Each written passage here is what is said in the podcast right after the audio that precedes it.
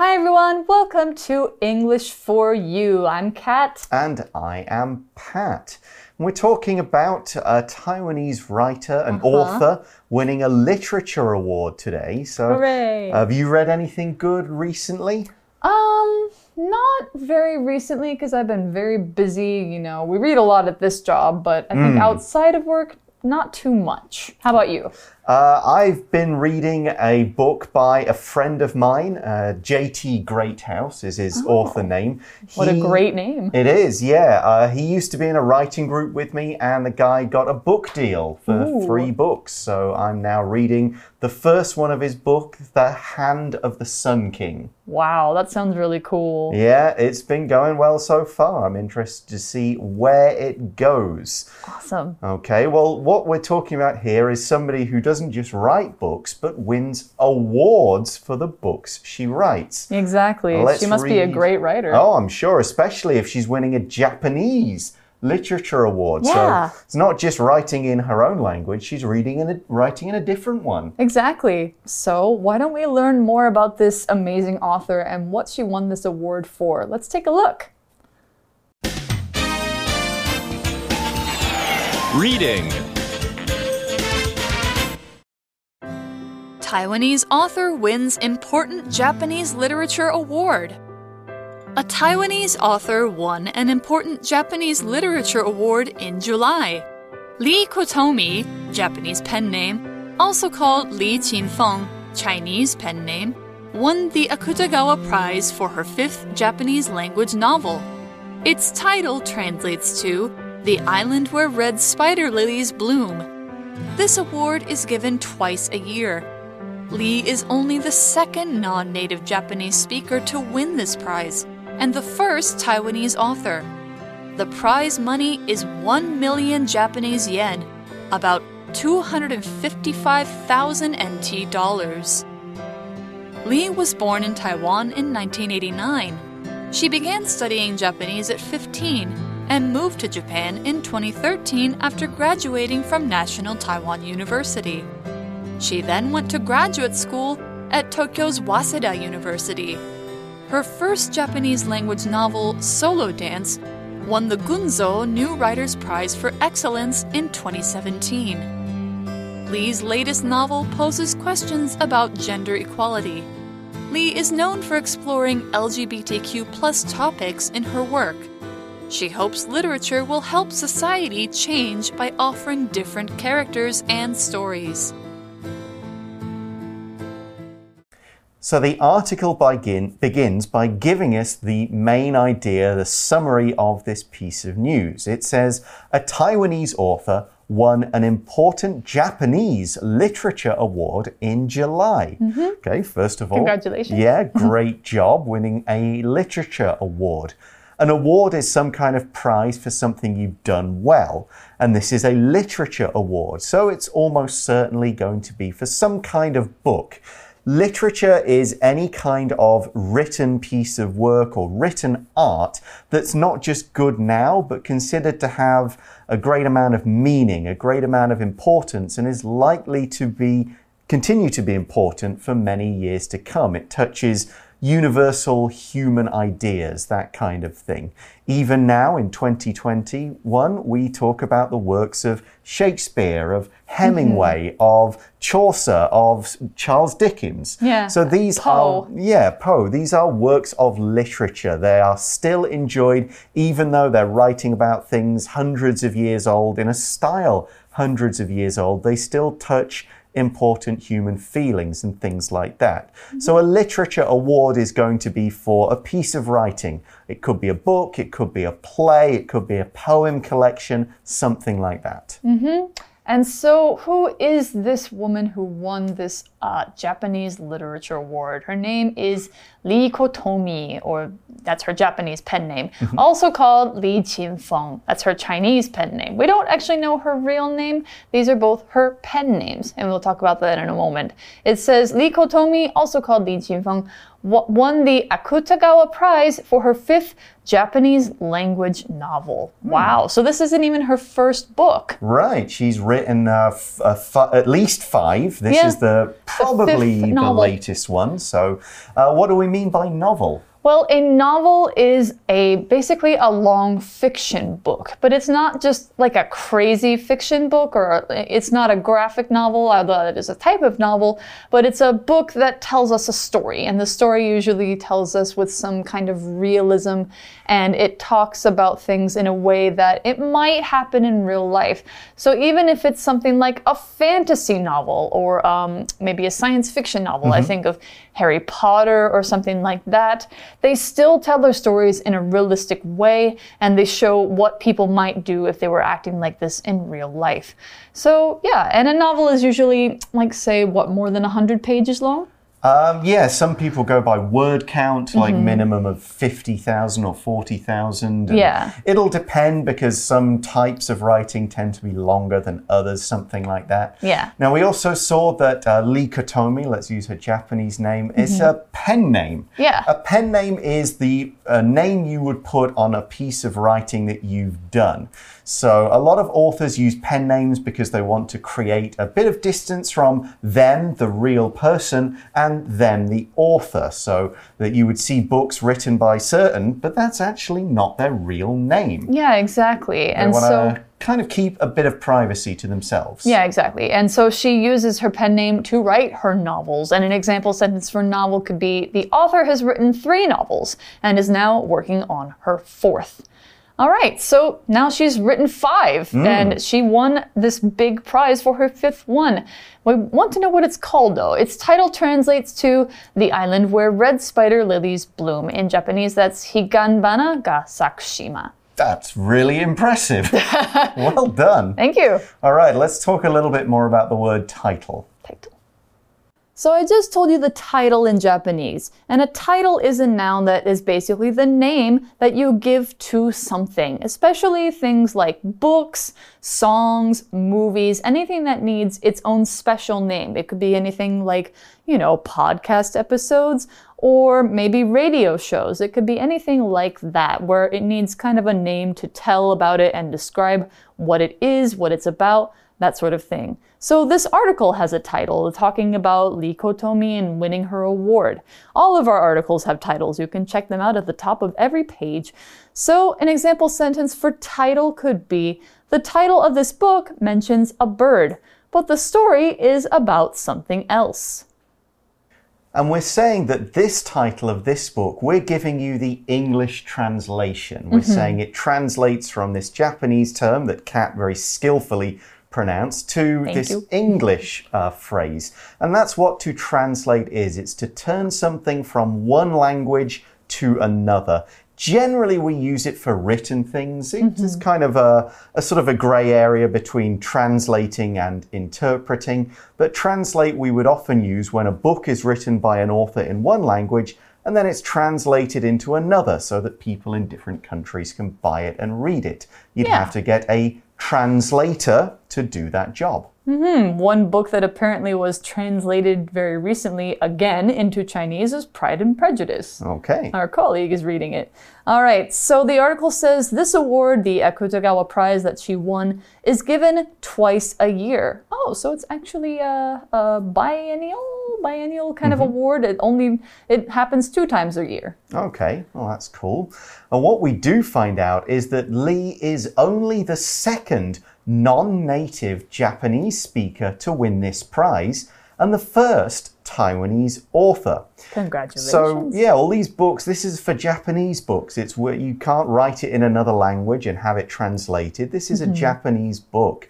And Lee is a non native Japanese speaker. So she speaks Japanese, but she's not from Japan. If something is non native, it's not from the area in which something is happening. A non native speaker of Japanese would be like me if I spoke Japanese. I'm a non native speaker of Chinese. but I'm a native speaker of English. Right. So your first language is your native language, and any languages that you learn later in life are non native languages to you, usually. Hmm. So the article goes on to say about the prize. The prize money is 1 million Japanese yen, which is about 255,000 NT dollars. That's a good chunk of That, change. yeah, that's like a quarter quarter of a million NT dollars there. You could do a lot with that. Yep. All right, so that's the prize, that's our main story. Let's learn a bit more about the author. Let's learn about Lee. We see Lee was born in Taiwan in 1989. She's younger than me and Mm-hmm. She's, younger than me by one year. All right, and she's written five books. Oh my goodness. Well, I guess she's worked very hard to, you know, get good at Japanese, to get good at writing, and tell great stories.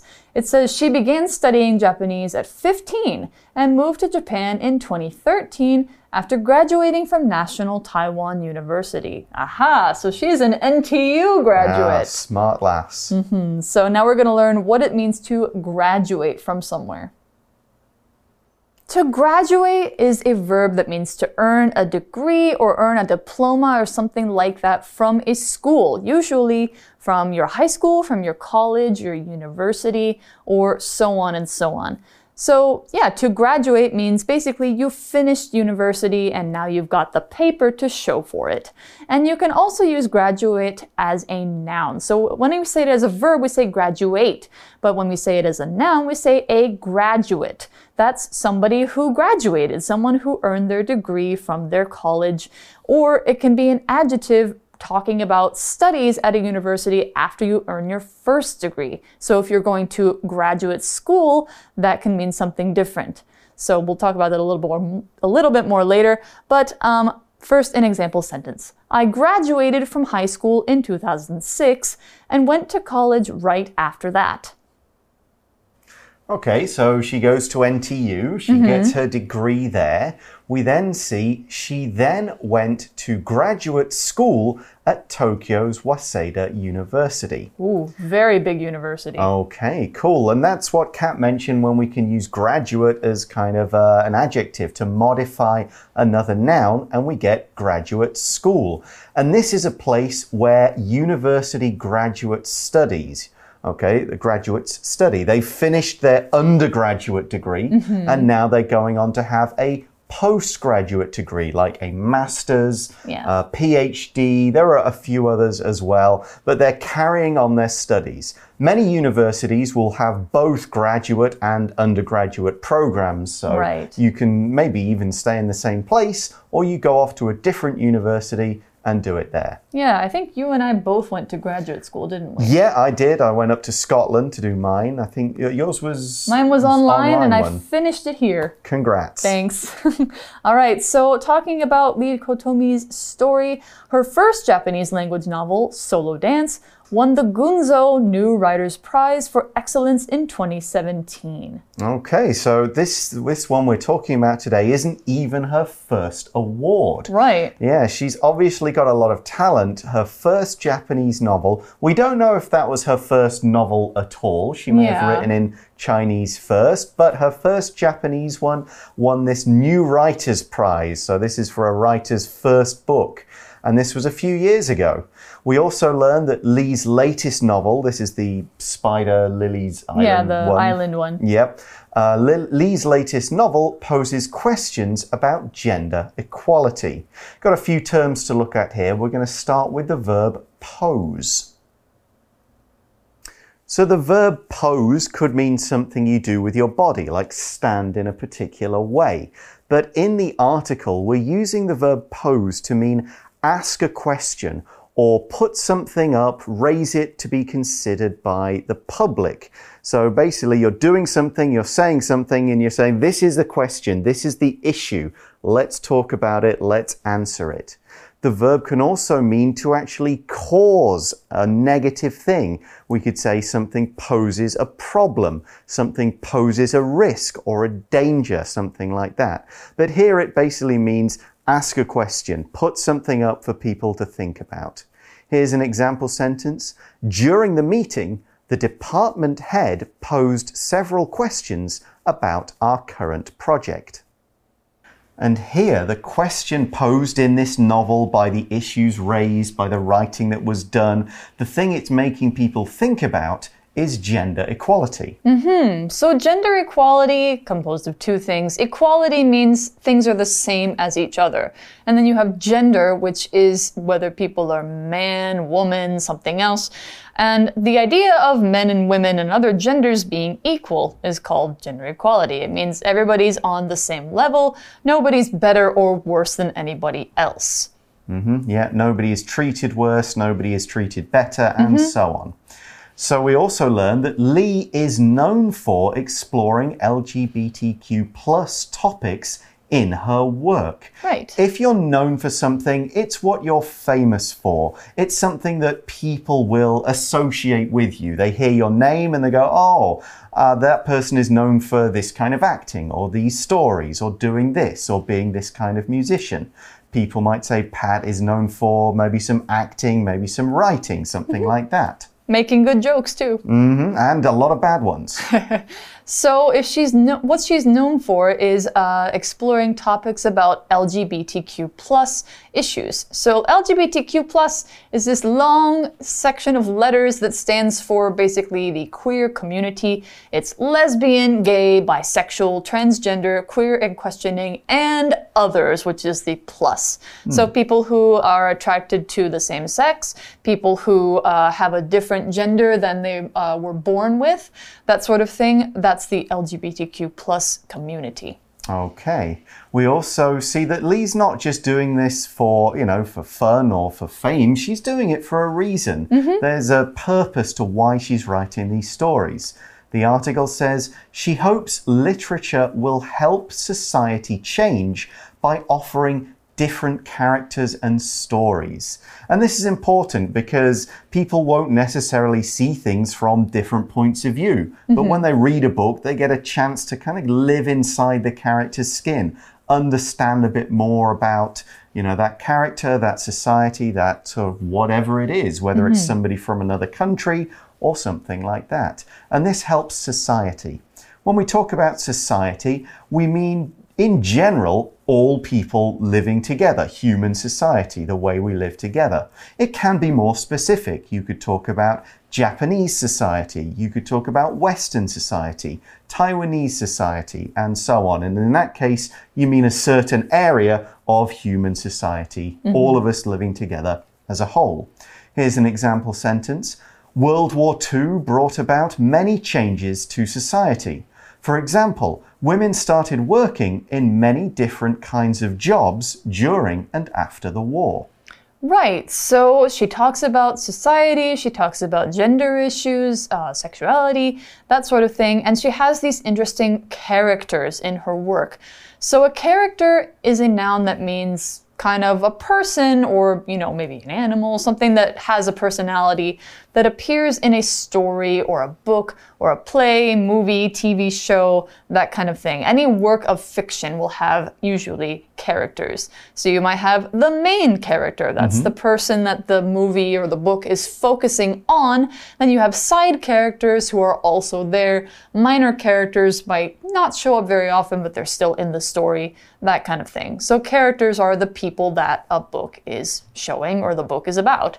So, an example sentence for character the characters in this show are well written and funny. So, I really like watching their stories. Yeah, characters are an important part of any kind of work. If the characters are boring, they're not interesting, they seem very kind of, I do one thing and that's all I do, you're not going to be interested. Yeah. If they're rich and deep and have real lives you can get into, you're going to want to know what happens to them, and that makes you read. Well, that's congratulations to Lee Kotomi for her award. Well done. Yeah. And that's the end of this article. But we still have time for our For You Chat question. Let's go there now. For You Chat. So, our question is Which foreign languages have you studied besides English? And which would you like to study and why? Okay, well, if I'm to answer this question, English is not a foreign language for me. No. But, I we mean- we have studied it. we have, yeah. Um, I would say, of course, Chinese, because living here, you have to know some Chinese. I've studied Japanese. I took three years in school. Um, Spanish, Hmm. maybe a year. Um, French, a tiny bit. Finnish, a tiny bit. German and Dutch, tiny bit. Yeah, I'm not. Oh, and Korean. I lived in Korea before. So I know a little of a lot of languages. Let's say mm-hmm. that. Okay. And is there any you want to add to that lengthy list? nah, No, you're good with that. I'm good. Okay. Um, I did French for five years at school, German for one year. Forgot almost all of it, so we can forget about those. Uh, when I came to Taiwan, I did take Chinese classes for about three or four months before getting too busy. So sadly, my Chinese is not as good as it should be, considering how long I've lived here. Me neither. Yeah, is there anything that I would really like to study? For me, I want to study Taiwanese. Mm, that's a good one to study. I just am not very good at languages. Aw. My dad pointed out to me at one point, you if you really need to learn it, you will study it, but if you don't, it's not the sort of thing you will do out of your own kind of interest. That's true. I have other things I want to do with my spare time, and studying language right now is not one of them. So Yeah. nothing stands out as like, oh, I'd really like to learn this one day. Mm-hmm. But that's me. Hopefully, you guys do enjoy studying languages, and that's why you're here. exactly. Keep at it. Hopefully, this article helped you learn a bit more English. Thanks for watching, everybody. For English for You, I'm Pat, And I'm Kat. and we'll talk to you soon. Bye bye. Bye. Vocabulary Review Novel. Miley has written many short stories before, but this is her first full novel. Title Jack and Fiona have decided to watch this movie. They don't know what it's about, but they like the sound of the title. Graduate. Steve worked hard in college so that he could get a good job after graduating. Pose. During the class, the teacher posed a question to the students about their own experiences. Society. If you want to be a respected member of society, you should treat people kindly. Character.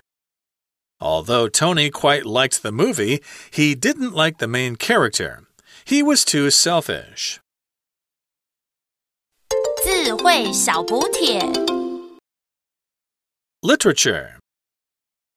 Translate. Translate. Gender equality.